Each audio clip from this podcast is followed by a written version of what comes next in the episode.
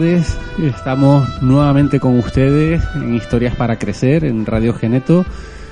Mi nombre es Roberto Mendoza y tras este pequeño parón vacacional de agosto, volvemos hoy con, nuevas historias, con nuevas entrevistas que, que nos van a poner en detalle de, de la narración oral, de, de los cuentos, de las historias y bueno, conocer este mundo tan apasionante que, estoy seguro que, a todos vosotros los que nos escucháis os encanta, os encanta escuchar historias igual que, a nosotros. Hoy en el, programa de hoy vamos a, tener a, Laura Escuela. Laura Escuela es una narradora, una cuentera, como, como ya diré luego. Y, la tenemos en el programa de hoy porque, bueno, Laura es una, de las personas que integran la Asociación Canaria de Narración Oral, eh, el Tagoral, y de forma muy activa están trabajando en, en acciones que, lo que intentan es hacer llegar eh, el mundo de la narración oral a todos los puntos de las Islas Canarias. Y con ello, este fin de semana, mañana viernes, va a comenzar el primer encuentro regional de, narración oral en Breña Baja. Y bueno, ella nos contará, nos contará después en qué va a consistir, en qué va a consistir este, este evento. Y también vamos a tener hoy a, como ya es habitual, a nuestro colaborador, el, mago, el mago Keller, Fernando Keller, quien nos va a contar historias sobre, sobre Houdini el mayor escapista de toda la historia de la magia. Ahora, ahora les voy a dejar con, con el cuento que, que nos va a narrar Noelia, una de nuestras colaboradoras infantiles, y, y el cuento relacionado con los Reyes Magos. Cuando el niño Jesús nació, tres reyes magos que venían de Oriente, guiados por una gran estrella, se acercaron al portal para adorarle. Le llevaron regalos en prueba de amor y respeto. Y el niño se puso tan contento y parecía tan feliz que el más anciano de los reyes, Melchor, dijo, Es maravilloso ver tan feliz a un niño. Deberíamos llevar regalos a todos los niños del mundo y ver lo felices que serían. Oh sí, exclamó Gaspar, es una buena idea, pero es muy difícil de hacer no seremos capaces de poder llevar regalos a tantos millones de niños como hay en el mundo. Baltasar, el tercero de los reyes, que estaba escuchando a sus dos compañeros, comentó, es verdad, es fantástico, pero Gaspar tiene razón, y aunque somos magos, ya somos ancianos, y nos resultaría muy difícil poder recoger, recorrer el mundo entero entregando regalos a todos los niños, pero sería tan bonito. Los tres, reyes, los tres reyes magos se pusieron muy tristes al pensar que no podrían realizar su deseo. Y el niño Jesús, que desde su, desde su pobre cunita parecía atento, sonrió y la voz de Dios se escuchó en el portal. Sois muy buenos, queridos reyes magos, y os agradezco vuestros regalos Voy a ayudaros y a realizar vuestro hermoso deseo. Decidme, ¿qué necesitáis para poder llevar regalos a todos los niños? Oh Señor, dijeron los reyes, los tres reyes postrándose de rodillas. Necesitaremos millones y millones de pajes, casi uno para cada niño, que pudieran llevar al mismo tiempo a cada casa nuestros regalos. Pero no podemos tener tantos pajes no existen tantos. No os preocupéis, por eso dijo Dios, yo os voy a dar no uno, sino dos pajes para cada niño que hay en el mundo. Sería fantástico, pero ¿cómo es eso posible? Dijeron a la vez magos con cara de sorpresa y, admira y admiración. Decidme, ¿no es verdad que los pajes que os gustaría tener deben querer mucho a los niños? preguntó Dios. Sí, claro, eso es fundamental, asistieron los tres reyes. ¿Y verdad que esos pajes deberían conocer muy bien los deseos de los niños? Sí, sí, Eso es lo que exigiríamos en un paje, respondió una vez más entusiasmado los, los tres. Pues decidme, queridos reyes, ¿hay alguien que quiera más a los niños y los conozca mejor que sus propios padres? Los tres reyes se miraron asintiendo y pensando a comprender lo que Dios estaba planeando, cuando la voz de nuevo se volvió a oír, puesto que así lo habéis querido, y para que en nombre de los tres reyes magos de Oriente, los niños del mundo recibirán algunos regalos. Yo ordeno que en Navidad, conmemorando estos momentos, todos los padres se conviertan en vuestros pajes, y que en vuestro nombre y de vuestra parte regalen a sus hijos los regalos que deseen. También ordeno que mientras los niños sean pequeños, la entrega de los regalos se haga como si la hicieran los propios reyes magos. Pero cuando los niños sean suficientes mayores para entender esto, los padres le contarán esta historia y a partir de entonces en todas las navidades los niños harán también regalos a sus padres en prueba de cariño. Y alrededor de del Belén recordarán que gracias a los tres reyes magos todos son más felices. Cada niño que se vaya enterando del secreto deberá ser bueno y bondadoso y ayudar a los niños más pequeños para que no se enteren del secreto hasta que sean un poco mayores. Cuando se tendrá que seguir colaborando, trabajando como paje y conservando esta carta para que se la enseñen en un futuro a vuestros hijos. Gracias por ayudarnos y mantener la magia e ilusión. Los tres Reyes Magos de Oriente. Y este ha sido el cuento narrado por Noelia, El secreto de los Reyes Magos de Oriente. Recordad que no podéis desvelar el secreto, simplemente tenéis que contar la historia de padres a hijos para que después vuestros hijos se la cuenten a, a sus hijos. ¿Verdad, Noelia? Sí. Pues muchas gracias por haber venido, Noelia, y la próxima semana te tendremos nuevamente con nosotros con otro cuento. Hasta la semana que viene. Bueno, adiós.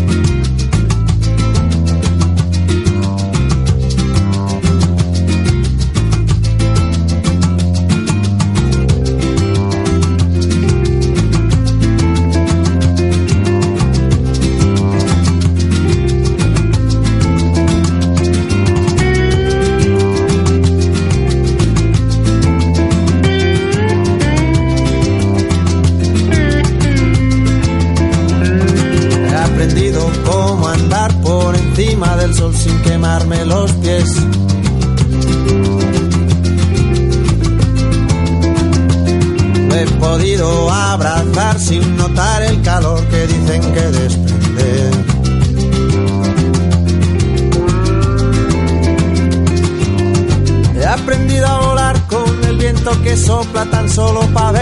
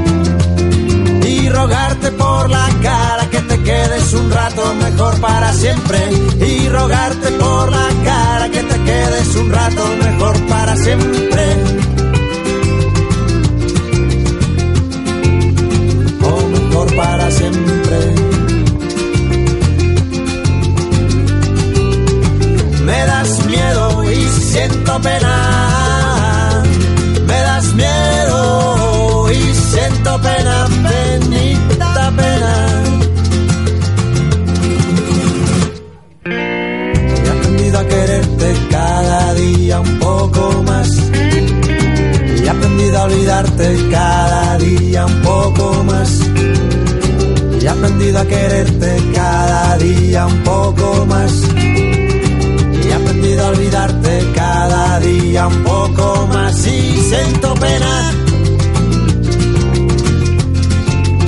Penita pena. Y siento pena.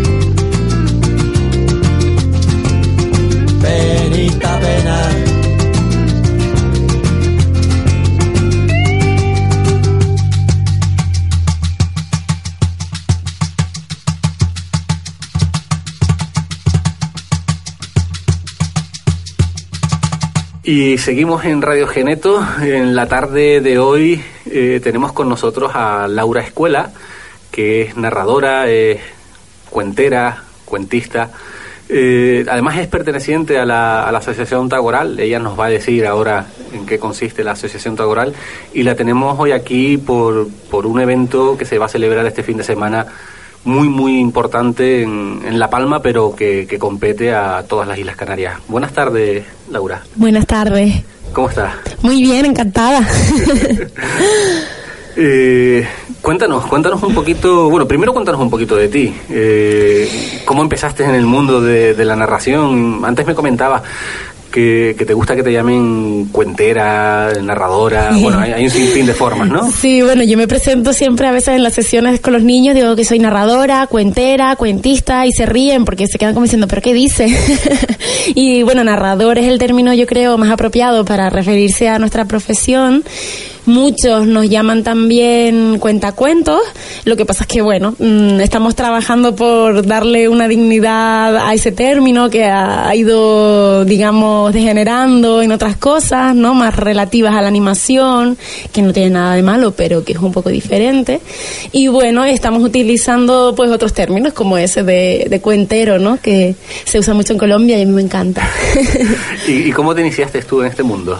Pues empecé hace unos años ya, eh, gracias a, al Festival Internacional del Cuento de los Siglos, concretamente a, a, Ernesto Rodríguez Abad, que era profesor mío en Magisterio de Educación Infantil, me daba teatro, y bueno, entre él y, y la asignatura de literatura infantil, que la daba otro profesor que se llama Manuel Abril, pues me, me sumergieron en el mundo de, de la narración casi pues de cabeza, ¿no? Y una vez Ernesto me dio la oportunidad a contar, ya no quise, ya no quise dejarlo. Y ahora estoy aquí enganchada y, y echando para adelante pues todos los proyectos que puedo con, con, conmigo misma, ¿no? Y con otros compañeros con los que estamos haciendo muchas cosas, ¿no? Como estas de las que vamos a hablar. Sí, efectivamente, porque hoy tenemos a, a Laura aquí, eh, como os decía, para contarnos un poco de, del evento que se va a producir este fin de semana y, y este evento que está, eh, pues, mm, organizado o, nace de la, de la Asociación mm, Cultural eh, Tagoral, Asociación Canaria de Narración Oral Tagoral, eh, y, y, bueno, eh, también apoyada por, por instituciones, lógicamente, eh, se va a hacer un, un evento de, de, mucho calado. Cuéntanos un poco, Laura, ¿qué es la Asociación Canaria de Narración Oral Tagoral? Pues la Asociación Canaria eh, de Narración Oral, Tagoral, eh, pues está recién nacida, está, está en proceso de, de, comenzar a hacer proyectos que giren en torno a la, a la unión de fuerzas para trabajar en pos de la, de la narración, ¿no? En las islas. Eh, los narradores hemos trabajado generalmente, pues muy individualmente y se necesita un lugar común desde el que hacer proyectos conjuntos, un lugar en el que comenzar a dignificar la profesión en algunos, en algunos puntos que requieren ser trabajados, como el tema de las contrataciones legales, en los cachés, eh, la ética profesional, la dignidad del oficio cosas muy variadas y que nos interesan a todos. También proyectos comunes como la generación de un eh, circuito interinsular de narración en el que, pues tanto para adultos como para niños, pueda contarse por las diferentes islas eh, en un circuito creado para ello, igual que lo hay tal vez musical o de teatro o de monólogos. Bueno, no estoy segura de si los hay o no, pero sé que circuitos se han creado para otras profesiones y a nosotros pues nos vendría de maravilla, ¿no? Entonces, pues la asociación se crea eh, desde Tenerife, pero, pero aunando a todas las islas y a narradores de todas las islas, o al menos eso es lo que se pretende. y la presentación de la asociación eh, se va a hacer en este encuentro en este encuentro de, narradores que vamos a crear en la, en la Palma. De hecho, es, ese encuentro es el primer paso real de la asociación para trabajar sus objetivos, ¿no? entre ellos los de aunar fuerzas ¿no? Eh, y crear ámbitos de reflexión y de debate en torno al, a la cuentería. Y... Porque, Laura, es un evento que aunque va a tener un espacio abierto al público para que la gente pueda disfrutar del arte de contar historias, eh, también va a tener un espacio, digamos, privado para los profesionales para que puedan poner en común mm, muchos aspectos que, que le les conciernen. De hecho, el encuentro se crea para a nivel privado para los narradores. Eh, lo que pasa es que tuvimos una, una participación tan generosa por parte de instituciones de La Palma como el Cabildo Insular de La Palma y la Concejalía de Cultura del municipio de Breña Baja. Fue, fue tanta la generosidad de ellos cediéndonos un lugar para trabajar, un lugar donde alojarnos, etcétera, que, que decidimos que, que mm, hacer unas sesiones mm, de cuentos para, para abiertas al público palmero que quisiera acudir, pues era, pues era mucho más que, que era, era, mucho menos de lo que se merecían, ¿no? Entonces, en este sentido, hemos abierto al público el encuentro, ¿no? En, van a hacerse dos maratones de cuentos, una el viernes a las ocho y media de la noche y otra el sábado, a la misma hora. Mm, en la que bueno todos los narradores asistentes al encuentro pues contarán un cuentito corto y participarán entre todos, ¿no? Entonces, bueno, eh, pues van a ser sesiones muy, muy representativas porque vamos a estar todos los narradores de Canarias casi, ¿no? Eh, pero de resto, el resto del tiempo, el sábado entero, el domingo por la mañana, parte del viernes, lo dedicaremos a a trabajar temas eh, que nos preocupan en, en, cuanto al tema este profesional, ¿no? ¿Y, ¿Y cuántos narradores eh, esperas contar? La, asociación espera que, vayan a, este encuentro. Pues mira, desde la organización eh, del, encuentro hemos recibido ya 30 inscripciones, porque estamos recibiendo inscripciones fuera de plazo, eh, debido a que ha tenido bastante, mm, como te digo, bastante repercusión, ¿no? Y al final muchos se han animado y son 30, 30 narradores. Lo que en este primer encuentro eh, está abierto tanto a narradores que se dedican al cuento a nivel profesional como a gente amateur o que le gusta el cuento y quiere saber más o, se interesa por algún ámbito que, es relativo a él. Entonces, bueno, está abierto a, narradores de todo tipo ahora mismo, ¿no? Con lo cual, bueno, eh, es normal que haya 30. Luego, luego a nivel profesional a lo mejor somos menos, ¿no? Eh, pero, pero en el encuentro somos un montón. Bueno, eh, profesional no deja de ser eh, toda aquella persona que, que cobra por, por hacer un, Exacto, exacto. Sí, sí, bueno, que cobra, que está a nivel legal regulado y toda una serie de cuestiones de las que vamos a hablar en el encuentro. Pero sí, sobre todo si cuentas eh, y, y cobras y cuentas y con frecuencia, bueno, pues ya supongo que es uno de, las de los requisitos que, que solemos pedir, incluyendo estos requisitos como, como los mismos para formar parte de la asociación, que son muy parecidos, de hecho, haber, haber contado alguna vez y algún sitio. haber facturado y sí, sí, contar con frecuencia, bueno. Muy, bien. ¿Y, nos puedes adelantar un poco cuál es el programa que vais a, realizar? Sí, bueno, ha sido, ha sido complicado porque, claro, en la inscripción nosotros eh, habríamos em, propuestas para que la gente comentara pues qué puntos le parecían importantes a tratar, de manera que cuando nosotros fuéramos a hacer el programa, pues pudiéramos contar con las opiniones de todos y, y han salido cosas muy variadas y hemos seleccionado pues las más representativas o la que la mayoría comentaba, ¿no?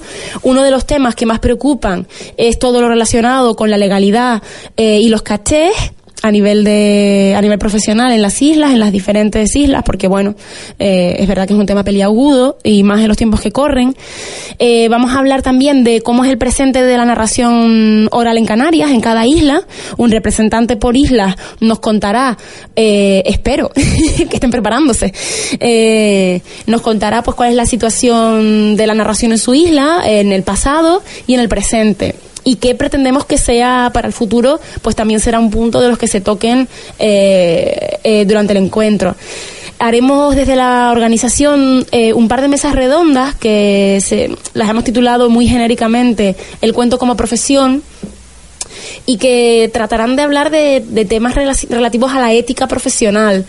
Mm, espacios, características de los espacios, mm, el tema de la preparación del repertorio, eh, todo lo relacionado con el trabajo en realidad. Son, van a ser muchos puntos que, estamos ahí preparando para que, para que todo quede más o menos tocado, ¿no? Yo, si, si, si me permite el, el resumir de alguna manera, eh, tiene un enfoque de cómo dignificar la profesión del, del cuentero, del cuentista, ¿no? De, sí, porque muchas veces la dignificación de, la, de las profesiones ya no solo está en que, en que los demás la hagan, sino que muchas veces uno mismo es el que, el que está perdido o el que no se preocupa por educar, ¿no?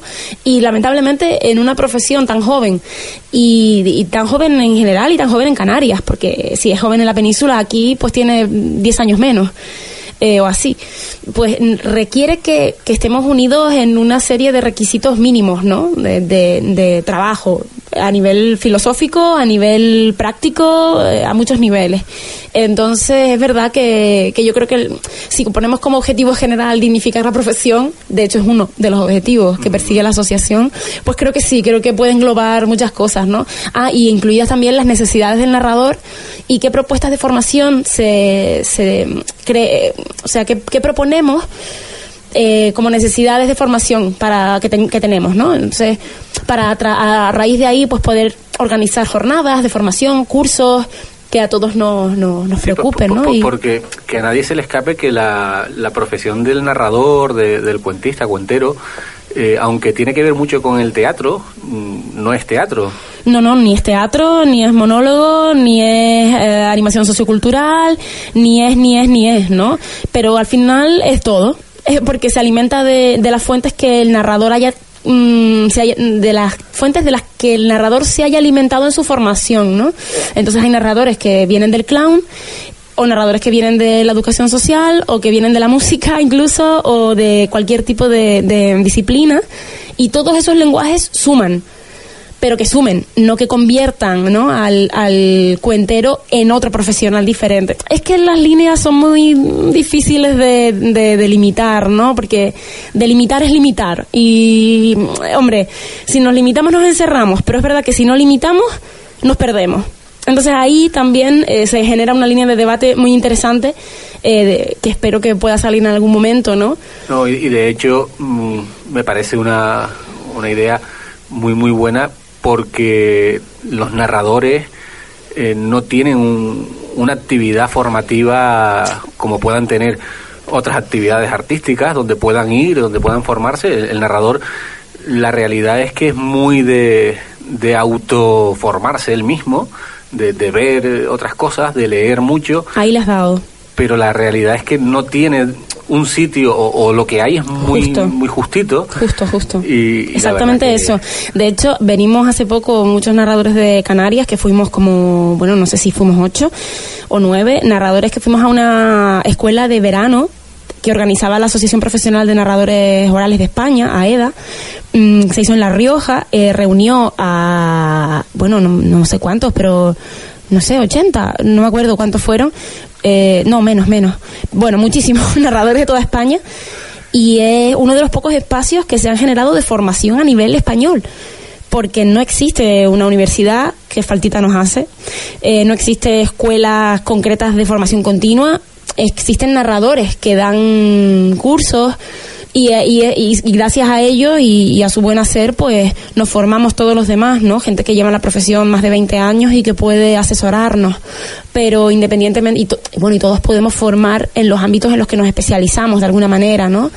Pero fuera de eso, es lo que tú dices, no tenemos una formación y necesitamos tener una línea común de acción y esa línea común es lo que pretendemos también con este tipo de, de, mm, encuentros y de creación de asociaciones. Al final somos gente unida por el mismo fin.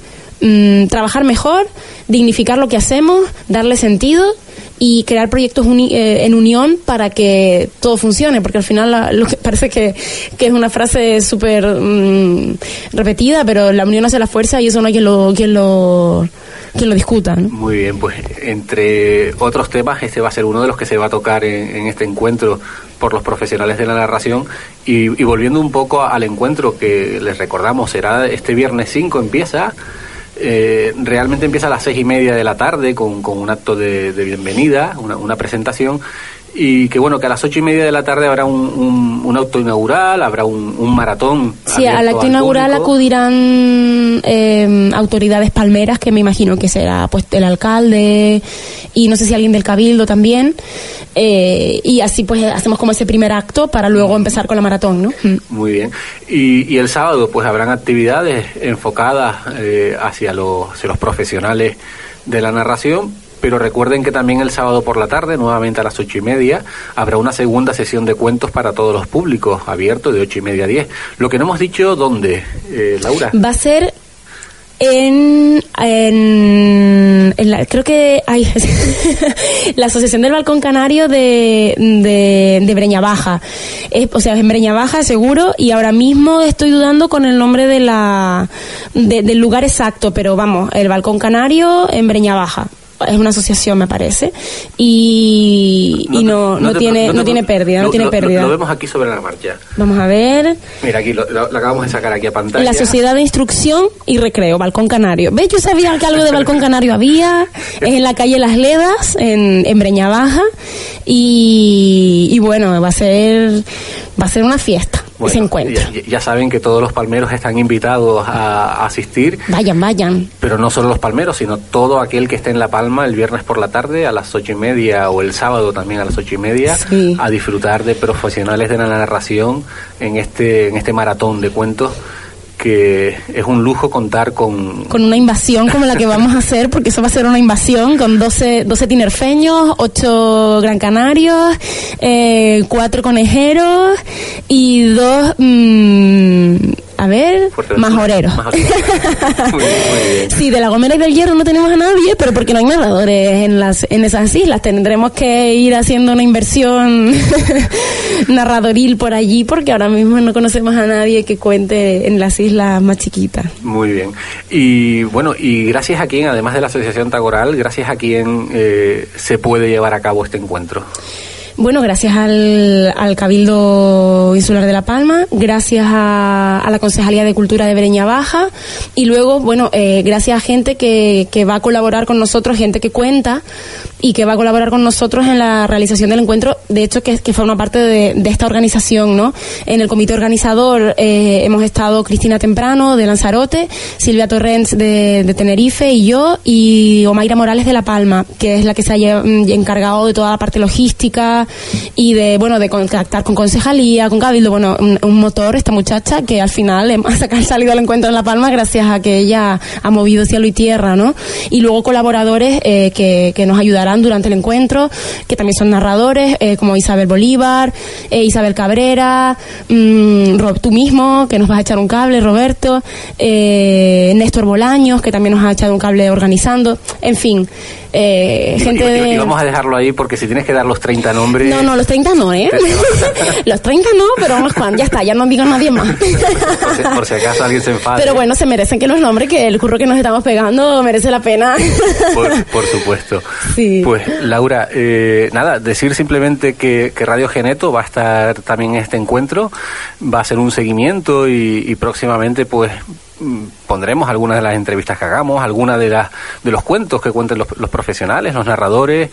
Eh, algunas sorpresas, ya veremos alguna sorpresa ahí en, en, Radio Geneto. Es y, un lujo, ¿eh? Este. Es un lujo contar con, contar con que estés allí, con que, con que podamos tener esa suerte, ¿no? De, de luego tener esto registrado. Sí, sí, sí, Va a ser genial, muchísimas gracias. Y, y, nada, ya nos vemos mañana, mañana viernes, día 5, en, en, La, Palma. Palma sí, efectivamente, recuerden, con el primer encuentro de narración oral de Canarias y que seguro que no va a ser el primero y seguro que se va a poder llevar por todas las islas. Ojalá. muchas tar eh, buenas tardes y muchas gracias, Laura. Gracias a ti.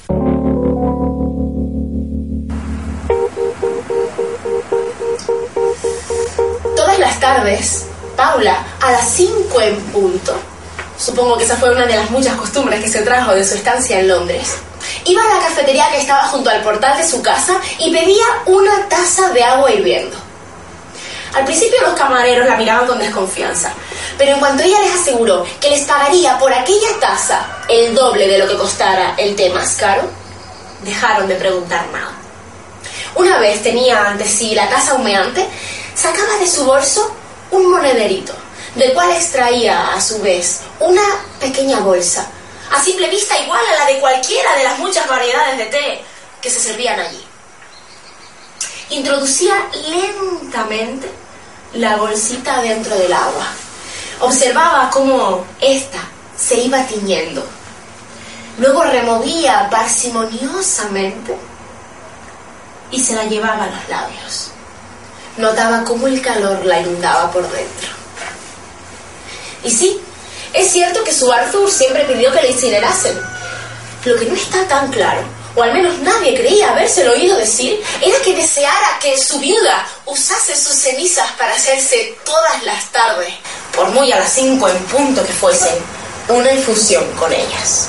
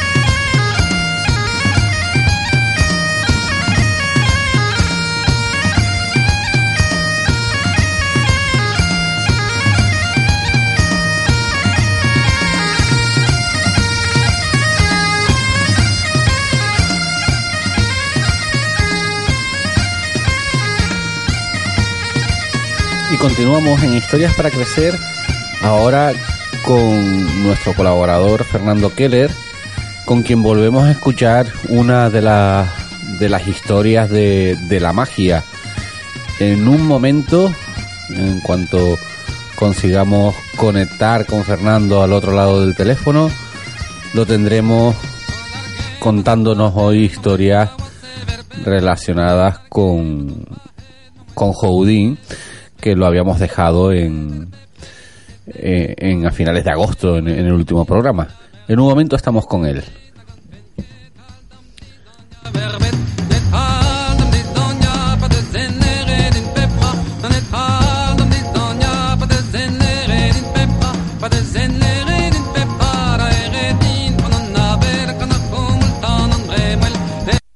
Y ya tenemos con nosotros a través del teléfono a, a, Fernando Keller, nuestro colaborador que, que, nos va a seguir contando con historias de magia. Buenas tardes, Fernando.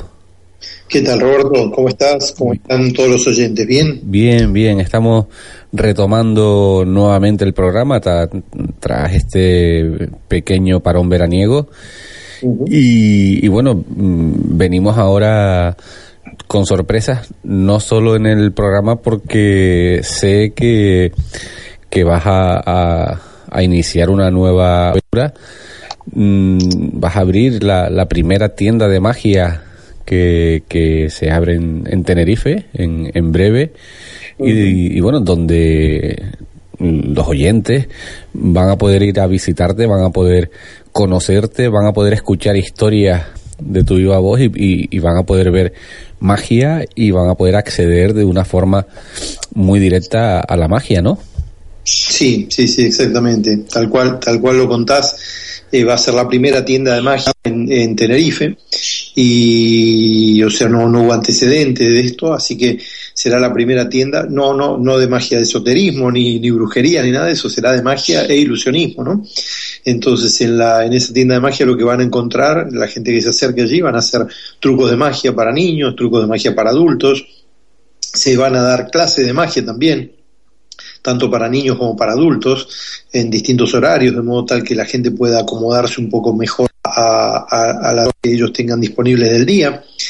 Y, también vamos a tener todo tipo de accesorios, ¿no? Accesorios mágicos, de, de, máquinas, máquinas de humo, máquinas de burbujas, de pompa de jabón, para hacer, para utilizar en distintos tipos de eventos, ¿no? Sea una boda, una fiesta, incluso espectáculos, espectáculos de magia que vamos a ofrecer y a comercializar tanto para bodas, para despedida de solteros, para fiestas infantiles, para, para todo tipo de eventos, hasta fiestas mayores, naturalmente, ¿no? O un show en un hotel. Muy bien, eh, Fernando. Yo lo encontrar ahí en la tienda esta y la tienda va a estar puntualmente en el, en el centro comercial Nuestra Señora de África. Está justo atrás del mercado de África, ahí en Santa Cruz. En la parte trasera del mercado hay, hay otro centro comercial cruzando la calle. Se llama también Nuestra Señora de África. Y ahí en la planta baja, en el local número 12, o sea, se recuerda fácil porque es la docena, eh, ahí es donde vamos a estar nosotros físicamente. Y luego los días domingos estaremos también, además de estar en el centro comercial este de Nuestra Señora, también estaremos los días domingos en el propio mercado de África. Muy bien, estupendo. Pues que no, que, que, se lo apunten, que se lo apunten los oyentes para poder sí, ir a sí. ir a visitarte y, y bueno, eh, poder. Claro, si poder... no, de, de, llamar, bueno, saben siempre que pueden llamar. Si quieren apuntar un número a un teléfono mágico, pueden buscar un bolígrafo y lo apuntan ahora mismo y ya se los digo. Es el 659 941 491. Muy bien. Y si no llaman a ese teléfono y quieren llamar a un teléfono fijo, pueden llamar al 922 78 29 67 y ahí lo vamos a atender gustosamente, ¿no? Pero si no se acercan a, al centro comercial de Nuestra Señora de África y, y ahí nos van a tener todos los días de, de, lunes a domingo, excepto el sábado va a ser el único día que no abriremos, uh -huh. eh, pero de lunes a prácticamente sí, o, o, de, o de, domingo a, a, a, viernes vamos a estar ahí eh, durante toda la mañana y la tarde, ¿no es cierto? Muy bien. Eh, bueno, y, y, te cuento, te cuento si querés Roberto, un, una unas historias mágicas que a los oyentes muchas veces les suele causar una cierta curiosidad, sí, ¿no es cierto? Claro. Eh, me gustaría hablarte, mira, de, de, un personaje que hay mucho, mucho, mucho para hablar sobre él y se llamaba Harry Houdini. Uh -huh. eh, Efecti mm, efectivamente, re recordemos a los oyentes que, que, en el último programa de julio hablamos de, de Houdin y de Houdini. De, que había dos magos. Robert Houdin, sí, efectivamente. Robert Houdin, que era, era el padre de la magia moderna, era un mago francés, se llamaba Jean-Eugène Robert Houdin. Y, él era el padre de la magia moderna, le llaman, eh, por todas las creaciones. Pero este mago era francés. Eh, Harry Houdini era el, escapista, el famoso mago escapista que muchos habrán visto películas de él. Eh, Tony Curtis interpretó una película hace muchos años. El, actor luego interpretó por Michael Glazer, que era el, uno de los dúos de uno de las dos personas que hacían el dúo de Stark y Hodge de la serie de policía televisiva ¿no? de Los Ángeles. Y, mm, y, luego Walt Disney también hizo algunas, algunas, algunos filmes eh, un poco evocando la, vida de Houdini, ¿no es cierto? Y bueno, el gran Houdini fue un tremendo personaje, él era de, origen húngaro, eh, venía de Hungría, emigró a Estados Unidos a, a mediados, casi a finales de, bueno, a mediados de, del 1800, eh, y mm, el nombre real de él era Eric Weiss, se llamaba Eric Weiss, era hijo de un, de un rabino judío, y bueno, emigraron hacia los Estados Unidos, como te digo. Él nació puntualmente el 24 de marzo de 1874, nació en Budapest. Y de ahí emigraron a Estados Unidos, ahí comenzó a trabajar como, como cerrajero, él en, una tienda, eh, y luego mm, se, enroló un circo, lo típico, se alistó un circo y se fue siendo muy jovencito a trabajar en un circo y a partir de ahí comenzó a hacer trucos de magia. Lo que a él le gustaba o le gustaba más que la magia era en sí el, escapismo, la evasión, el mundo del escape, ¿no? Entonces eh, trabajó tanto en ello que terminó siendo el escapista más, más famoso del mundo, sin lugar a dudas. Y, y hizo muchas hazañas. Te, te, voy a contar una de ellas, eh, luego en otros, en otros capítulos, en otros programas, te comentaré algunas cosas más sobre Harry Houdini, pero eh, empiezo contando de una de ellas. Él siempre, cada vez que llegaba a una ciudad, imaginemos que en aquellos años, finales del 1800, principios del 1900, no había televisión, la radio era muy, muy, muy limitada, prácticamente no había radio, era muy, muy poco lo que había. Eh, y era prácticamente todo prensa y periódico, ¿no es cierto? Y local, además. Entonces Houdini descubrió, descubrió que llegando a una ciudad lo mejor para él era hacerse autopromoción. ¿Y de qué manera se autopromocionaba? Anunciando que él se iba a escapar de cualquier lado. Donde llegara, en el sitio en que llegaba él, lo primero que hacía era intentar desafiar a la policía del lugar y la policía eh, cayendo en ridículo por, por un payaso, un parlanchín como era Houdini, que hablaba mal de ellos, lo que hacían era arrestarlo y encarcelarlo. Pero el tema es que Houdini eh, gritaba a viva voz que, que, se iba a escapar y que tal, y que fueran al teatro a verlo esa noche porque él iba a estar a las nueve de la noche, bla, bla, bla, bla, bla. Y la gente lo escuchaba en la calle, ¿no? Mientras él gritaba y mientras los policías que eran conocidos de toda esa gente del pueblo se lo llevaban eh, esposado la realidad y lo triste en cierto modo para la policía y lo feliz para Houdini. Esa noche todo el pueblo estaba en el teatro eh, con las entradas compradas y adentro de sus, de, de, o sea, sentados en su butaca esperando que, que Houdini no apareciera para poder prender fuego el teatro, romper las butacas, en fin, hacer un follón bárbaro y divertirse en el pueblo, ¿no? Eh, lo triste era que Houdini aparecía a las nueve de la noche y la policía descubría con cierta tristeza que, que, él se había escapado de la cárcel, ¿no es cierto? Y había aparecido en el teatro como lo había anunciado. Y hacía su espectáculo, hacía su función con teatro lleno y así fue ganando, ganando, ganando, ganando cada vez más y más y más una popularidad tremenda que recorrió todos los Estados Unidos, esa fama de, escapista y recorrió luego Europa y recorrió el mundo entero, ¿no es cierto? Llegó hasta lugares recónditos como, como la India, como Australia, como China, países que en aquellas épocas eran casi casi inexplorados, ¿no es cierto? Houdini los recorrió todos y con un suceso y un éxito que le precedía de una manera tremenda. Entonces, eh, imagínate que era una, una, una autopublicidad muy, muy grande, ¿no es cierto? Luego ya en algún otro capítulo te contaré más puntualmente alguna evasión muy, muy, muy espectacular de él, tanto en Rusia como en Inglaterra mismo, y, y cómo ridiculizó en aquella época a las policías de esos países, ¿no es cierto?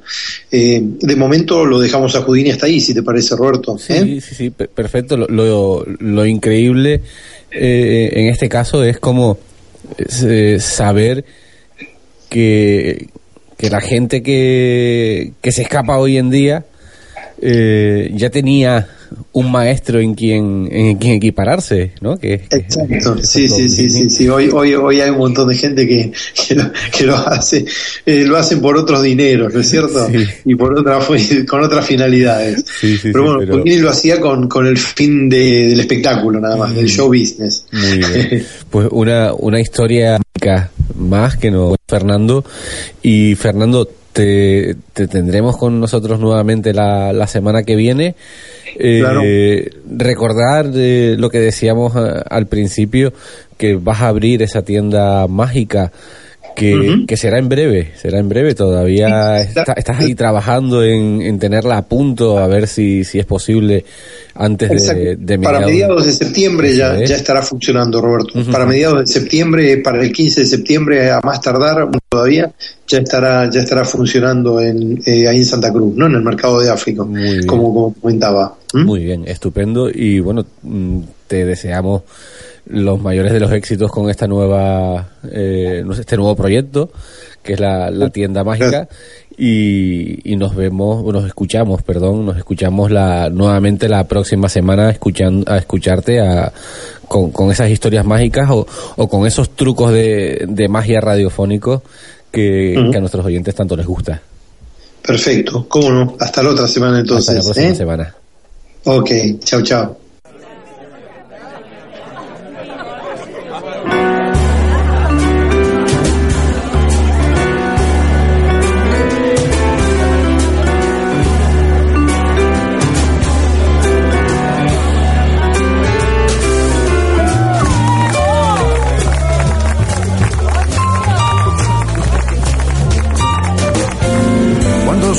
Padre acuchilló a su madre, estaba tan perdido y tan borracho que intentó enterrarla en la cocina.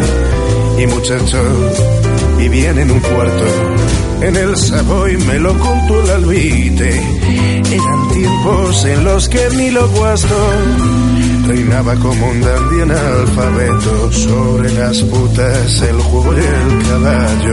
Ella tenía, ya sabes lo que tiene, esas mujeres que en lugar de labios te ofrecen la succión de una bañera y convierten las camas en un charco.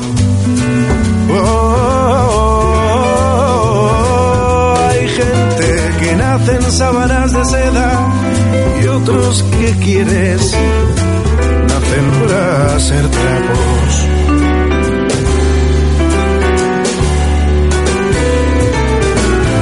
Andaba diferente a todas ellas y nunca se sabía si sus vasos eran recuerdos de antiguas palizas o el culo se lo movía el diablo. Ella muchacho me confesó una noche que su única ambición a que negarlo era que cuando le llegara ese momento el ataúd, joder, fuera forrado. De los hombres nunca decía nada, los hombres nunca nada le habían dado. Si quitas mil palitas y algún beso, con sabor a empastes y a tabaco. Oh, oh, sábanas de seda y otros que quieres nacen para ser trapos.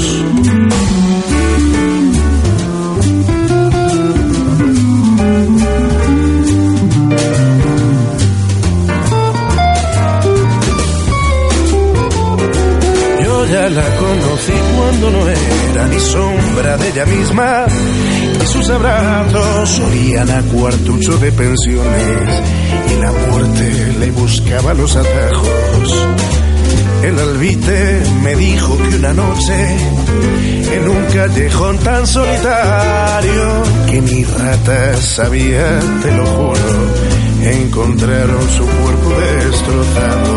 Tenía, dicen, las mismas cuchilladas que su padre a su madre le había dado. Hay gente que nace en sábanas de seda y otros que quieres nacen para ser trapos, ni siquiera logró, maldita sea, ese ataúd forradito de raso. Su cuerpo se quedó en el anatómico.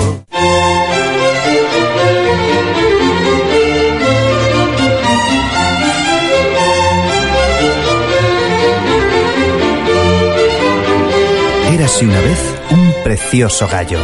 Tenía un bonito plumaje de bellos colores y una gran cresta de un reluciente color rojo. Qué orgulloso se encontraba de sí mismo. Un día recibió una carta del tío Perico en la cual le invitaba a su boda que se celebraba al día siguiente. ¡Oh, qué ilusión me hace asistir a esa boda! Me pondré mis mejores galas y seré el centro de atracción de todos.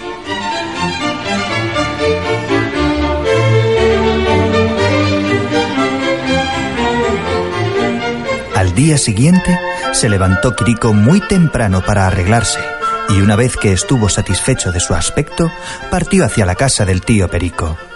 Al poco de salir, se encontró con un gusanito que le dijo Hola, señor Gallo. ¿Dónde va usted tan emperejilado? Me dirijo a la boda del tío Perico. Ay, qué bonitas son las bodas. ¿Puedo ir con usted? No sé, no sé, porque no tienes invitación, pero se me acaba de ocurrir una idea. Si quieres asistir, eh, te puedo llevar escondido en mi boche. Y antes de que el pobre gusanito pudiera reaccionar, Quirico se lo tragó de un bocado. ¡Mmm! ¡Qué bueno estaba! ¡Qué, qué- qué rico desayuno! Ah, bueno, sigamos caminando.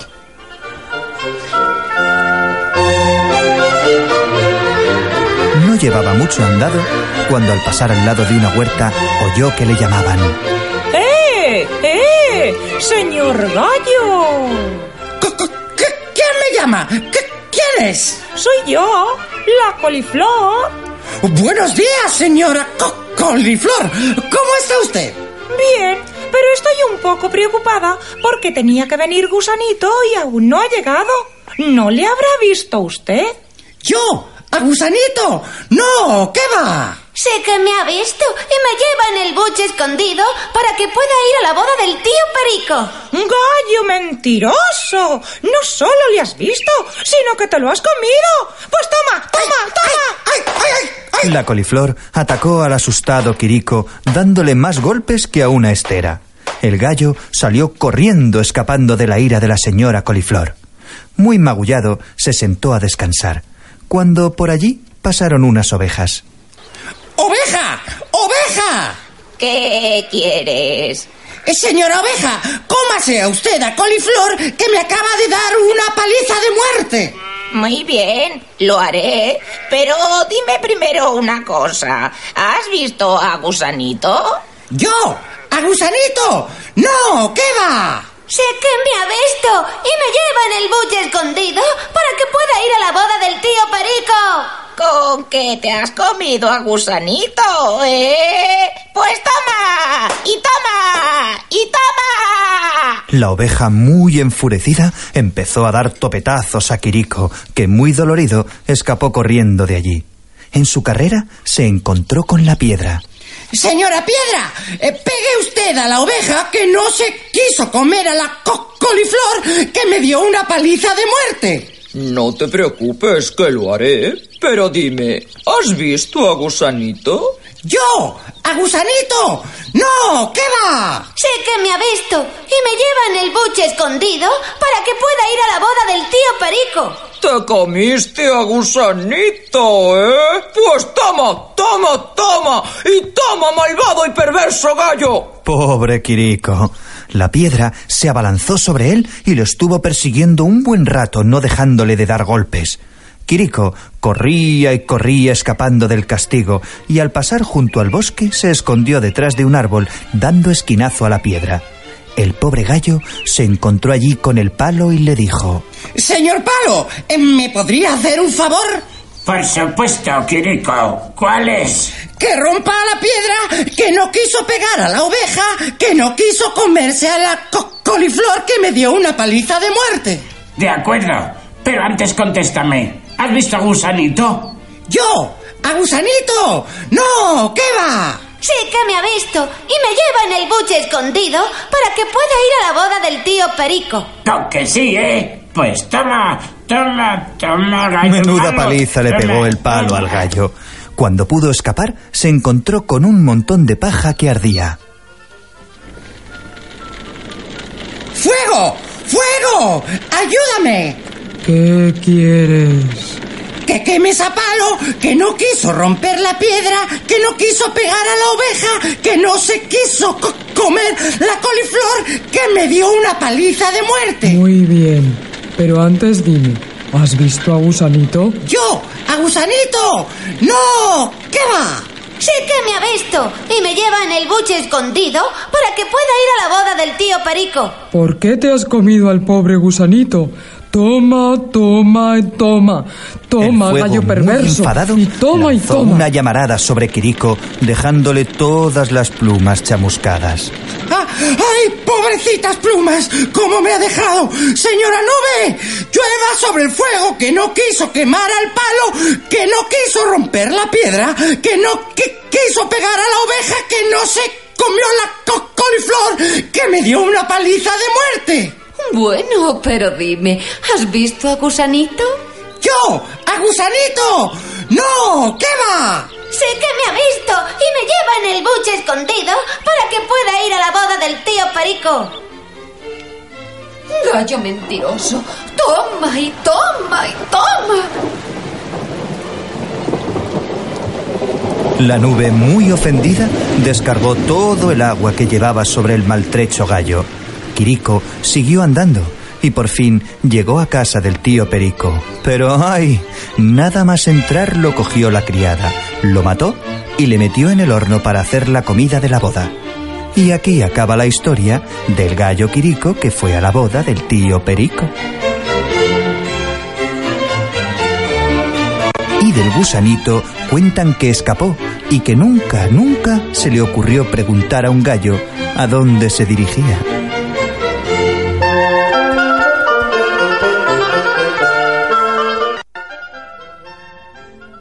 Y llegamos al final de nuestro programa de hoy con, con este cuento, el, gallo Quirico. No quiero despedirme sin recordar el evento que vamos a tener este fin de semana en Breña Baja, el, primer encuentro de, narración oral. Si vas a estar en La Palma, no dejes de ir a- al maratón de cuentos que se va a realizar mañana viernes a, las- a las 20-30 horas y el sábado también a las, a las 20-30 horas en Breña Baja. Y despedirme ya. Nos escuchamos el próximo jueves, la semana que viene, y a seguir disfrutando de historias para crecer.